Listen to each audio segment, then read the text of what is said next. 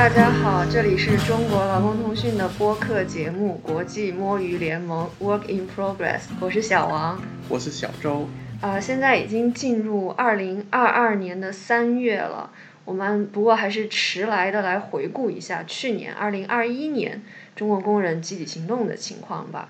那么大家可能都知道，中国劳工通讯有设立一个中国工人集体行动地图。我们就主要是在网络上，嗯，尤其是社交媒体上面来搜集，呃，中国工人的罢工、抗议等等行为。那这些去年呢，二零二一年，呃，罢工地图有收录到一千零九十三起工人的抗议跟罢工，比二零二零年增加了两百多起。那么就先来介绍一下去年的整体状况吧。对，上一年的时候，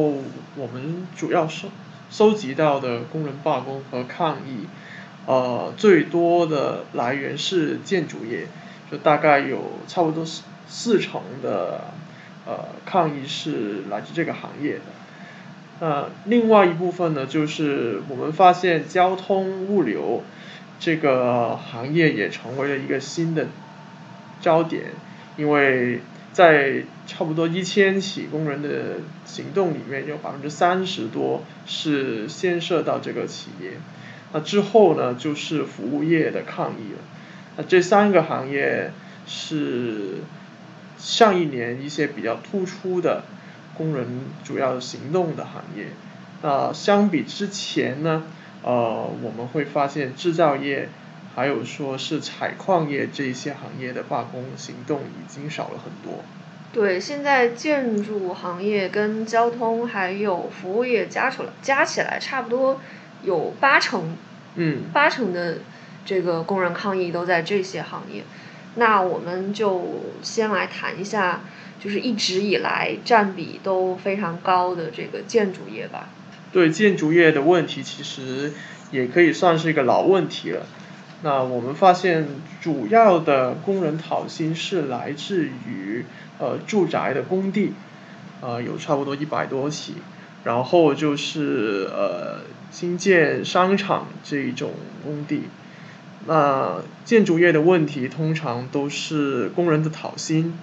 那它的原因是因为呃这些建筑公司呃一层一层的分包他们的工作。然后去到了一些小的公司，或者说是农民工的包工头的时候，就往往会出现呃资金流断裂或者这个工资没有发放到位的情况。那上一年的话，特别就呃值得我们留意一下的就是这个恒大的债务危机的问题，因为在我们在工人的集体行动地图里面也发现了有。大概十一起恒大的工地的讨薪，那他们都主要集中在呃湖南、湖北、广西这一些内陆的省份。那工人因为发现了他们长期被拖欠工工资，还有五险一金，那所以去了罢工，还有抗议。对，那建筑行业的话，其实还是这个欠薪的老问题。虽然呃现在有了这个像农民工工资。呃，农民工工资这个呃保障支付条例，但是，呃，可以看到这个，嗯，从二零一七年到二零二一年，我们做了一个统计，这个建筑业的集体行动一直以来都是占到四成左右，甚至四成以上，所以可以看到这个欠薪的问题现在依然还是一个顽疾。那另外特别受人受到瞩目的呢，就是交通运输行业了。交通运输行业在近年来的这个呃工人集体行动行业占比来讲的话，可以看到是一个上升的势头。那去年格外引人注目的就是快递行业，快递行业在去年是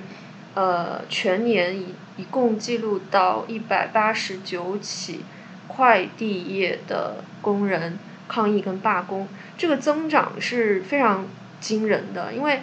呃，从二零一六年我们记录到的话，就只有二十多起，全年只有二十多起。那呃，一直到二零年的话，呃，一直都是在二十五起左右来徘徊。那到二零二一年的话，迅速就上升到全年记录到一百八十九起。那可以就这个快递行业的情况给我们大家分析一下吗？对，其实呃，快递行业也是算是在疫情的时间里面有一个比较突出的发展的。那因为呃很多人他们都在家里面工作，或者在这个工作的节奏或者说是习惯慢慢的出现变化了之后，呃快递的需求就增加了很多。那所以其实，在二零二零年的时候，呃有很多报道已经说快递行业出现了一个非常激烈的竞争。那新加入了这个战团的快递公司就发。发起了一些呃新一轮的价格战，那那个结果呢，就是呃价格战令到总部还有网点之间的这个派费就不断的下降，然后最后就是站点他们需要维持工人的工资也出现了问题，然后甚至出现了倒闭或者说欠薪的情况。那其实从二零二零年那个竞争开始。呃，我们已经慢慢的看到一些新的呃欠薪的事件了，但是是到了二零二一年的时候，这些快递员的不满还有罢工的事情事情才全面的爆发出来。那所以我们可以看到，二零二一年的时候，我们输入了非常多的呃网站的倒闭，还有呃拖欠工资的事情，然后有一些报道还说，其实这个价格战的严重的。程度呢是，呃，有些网点的派费被压低到一块左右。啊，现在我们看到的是，因为这个问题呢，呃，政府已经呃发出了一些政策或者命令，要禁止这个快递的价格不断的下降。那所以现在我们看到的是，呃，这么严重的情况才稍微有一点平复。对，包括我们之前其实，在新闻上也有看到，因为这个呃竞争跟价格战真的非常的激烈，所以呃有这个嗯网点跟加盟商的这个管理也出现了问题，很多就是有给快递员非常多各种名目的罚款，甚至有之前网上有快递员讨薪的时候，就说他工作了几个月以后，反而。就是网点给他的这个工资条显示，他反而会欠这个快递企业的钱，所以这个确实我们看到在呃新兴的行业里面，像快递这种激烈的竞争对工人的这个影响，可以看到确实是很多工人的利益被牺牲掉了。那在这个更加传统的交通运输，比方说出租车的这么个行业里面。其实我们看到的也是一些呃多年的一些老问题了。对，其实如果说快递员或者快递行业是在不断的发展，还有竞争非常激烈的话，呃，出租车司机的那个行业就是往另外一个方向走，因为在疫情的时候，这个人流减少啊。或者说这个封城的影响令到呃出租车司机的这个生意呃很明显的减少了很多，然后另一方面呢就是呃一些出租车司机他们投诉呃油价或者天然气天然气的价格上涨的问题，令到他们成本不断的上升。那所以我们在二零二一年的时候呃看到了呃有一百五十五十起出租车司机的积极行动。那是比往年是有所增加的，呃，其实一直以来这些问题都是有呃反映在出租车司机的积极行动里面，但是呃今年的话或者上一年的话，呃我们看到司机的不满其实呃是比之前严重了一点。对，像这个嗯出租车公司。呃，像这个司机征收高昂的份子钱啊、注册费等等，这个都是多年以来出租车司机的一个主要诉求吧。然后现在可以看到各地，呃，就是司机要求落实经营权跟产权两权合一的这种集体的上访或者是呃集体的法律案件也是层出不穷。这其实除了就这个交通业的情况，其实是特别值得我们关注的。但是另外呢，我们也可以留意的是，呃，其实这个城市的服务业的工人也是有呃不少的集体行动。那虽然他们这个行动的数量没有那么多，但是我们也可以看到，呃，在一些新的行业里面，呃，城市的服务业里面是有一些不满的。呃，特别在二零二一年的时候，呃，有很多媒体关注的就是这个教培机构，呃，因为被政府打压，所以出现的倒闭还有抗议的事情。那这个教培行业的集体行动，其实我们也是录得了五十三起事件。那所以他在就是今年他，呃，这些教培机构会怎么样应对新的政府的政策，也是我们可以。继续去关注的问题。对这个教培机构的话，很显然它主要还是受到政策的影响，因为对这个尤其是学科类的培训机构是有呃比较严厉的规管，所以造成了这个大量的机构呃倒闭跟欠薪的情况出现。那呃现在看到其实也有一些新的政策出来，有部分的地方政府有发出文件，就是。呃，来管理这个公立学校的课后的托管，包括一些兴趣班等等。那在这个呃教育行业里面的话，是不是会出现一些新的进展？这些机构怎么样去应对？然后以及对于从业人员来说是一个什么样的影响？还有待我们继续去观察。那其实刚才说了这么多的话，还有有不少我们都谈到这个疫情的影响。嗯，那可以看到，在数字上的话，呃，二零二一年全年我们是有记录到一千零九十三起工人的罢工抗议事件，呃，比二零二零年是多了两百多起，呃，已经是接近一九年，就是疫情前全年是记录到一千三百八十五起，相对来讲更接近疫情前的情呃这个数字了，那。就是疫情到底对于工人的这个呃劳动条件啊，还有他们的抗议啊等等，是一个什么样的影响呢？呃，其实根据我们的观察，疫情没有说直接影响到工人要不要去呃讨薪或者罢工，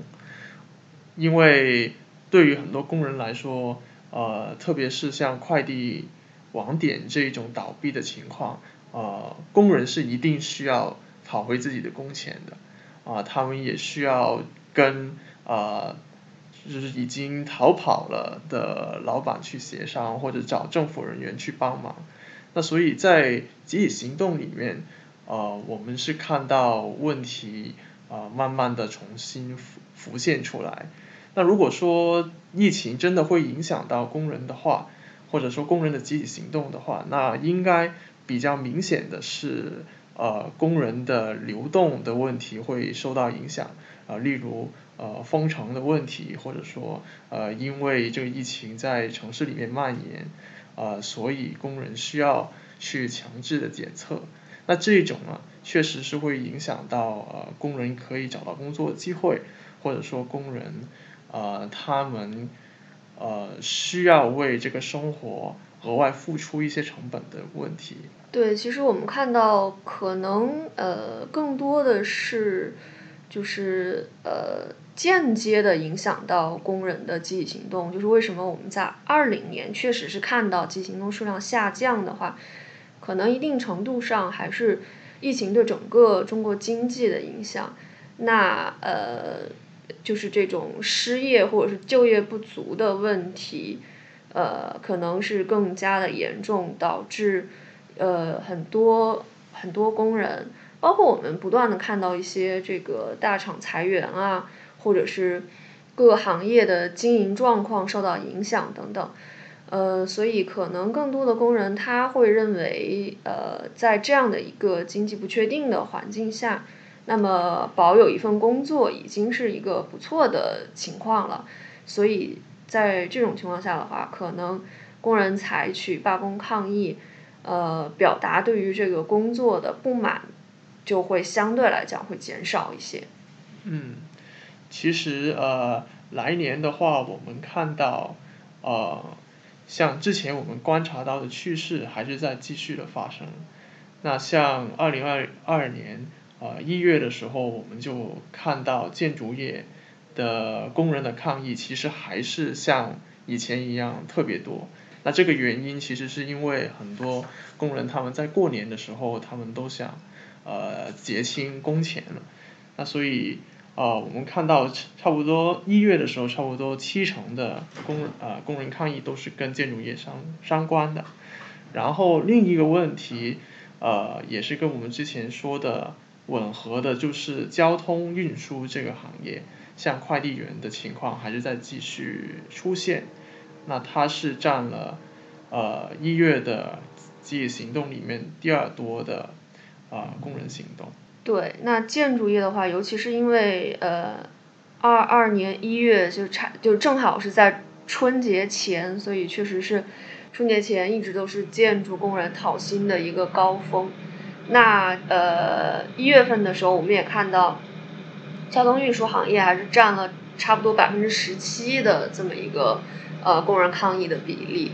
所以我们可以预测，就是在二零二二年，我们应该也会继续的看到这个交通运输行业在整个中国工人的抗议罢工中间，应该还是会占据一个比较醒目的比例的。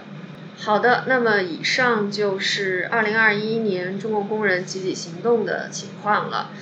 呃，那么。其实中国通讯在这个经典的罢工地图之外呢，我们还比较新的设立了一个工人求助地图。对，工人求助地图其实是呃上一年初的时候我们呃在我们的网站里面增加了一个新的地图，呃，它主要收集的事件呢是一些工人的个人在网上的求助。呃，通常包括的事件可能是拖欠工资，呃，被不合法的解雇，或者说一些工伤的问题。那这些事件其实在网上我们也会找到很多，但是因为以前他们没有说自己行动的话，我们就没有包括在里面。不过我们之后觉得，其实这些也是一些呃很有价值的资料，所以我们也新开发了一个地图。把这些资料集中在一起，然后希望呃可能是政府的部门或者工会可以看到这些资料之后啊有所行动，呃对于研究的人或者说媒体的话也是一个新的资料来源。好的，那我们这期节目就先到这里了，欢迎大家访问中华通讯的网站，可以在我们的网站上找到我们。这期节目主要介绍的中国工人集体行动地图，以及我们预告的下一期中国工人求助地图。那顺便再广告一下，其实我们的网站还有一个呃中国安全事故地图，专门来记录各种工伤意外事故，以及我们其实还有一个工会改革观察与促进地图。那么，听众朋友们，如果感兴趣的话，都可以到中华通讯的网站上来访问这些地图，也欢迎大家关注我们的 Facebook、Twitter 还有 Instagram，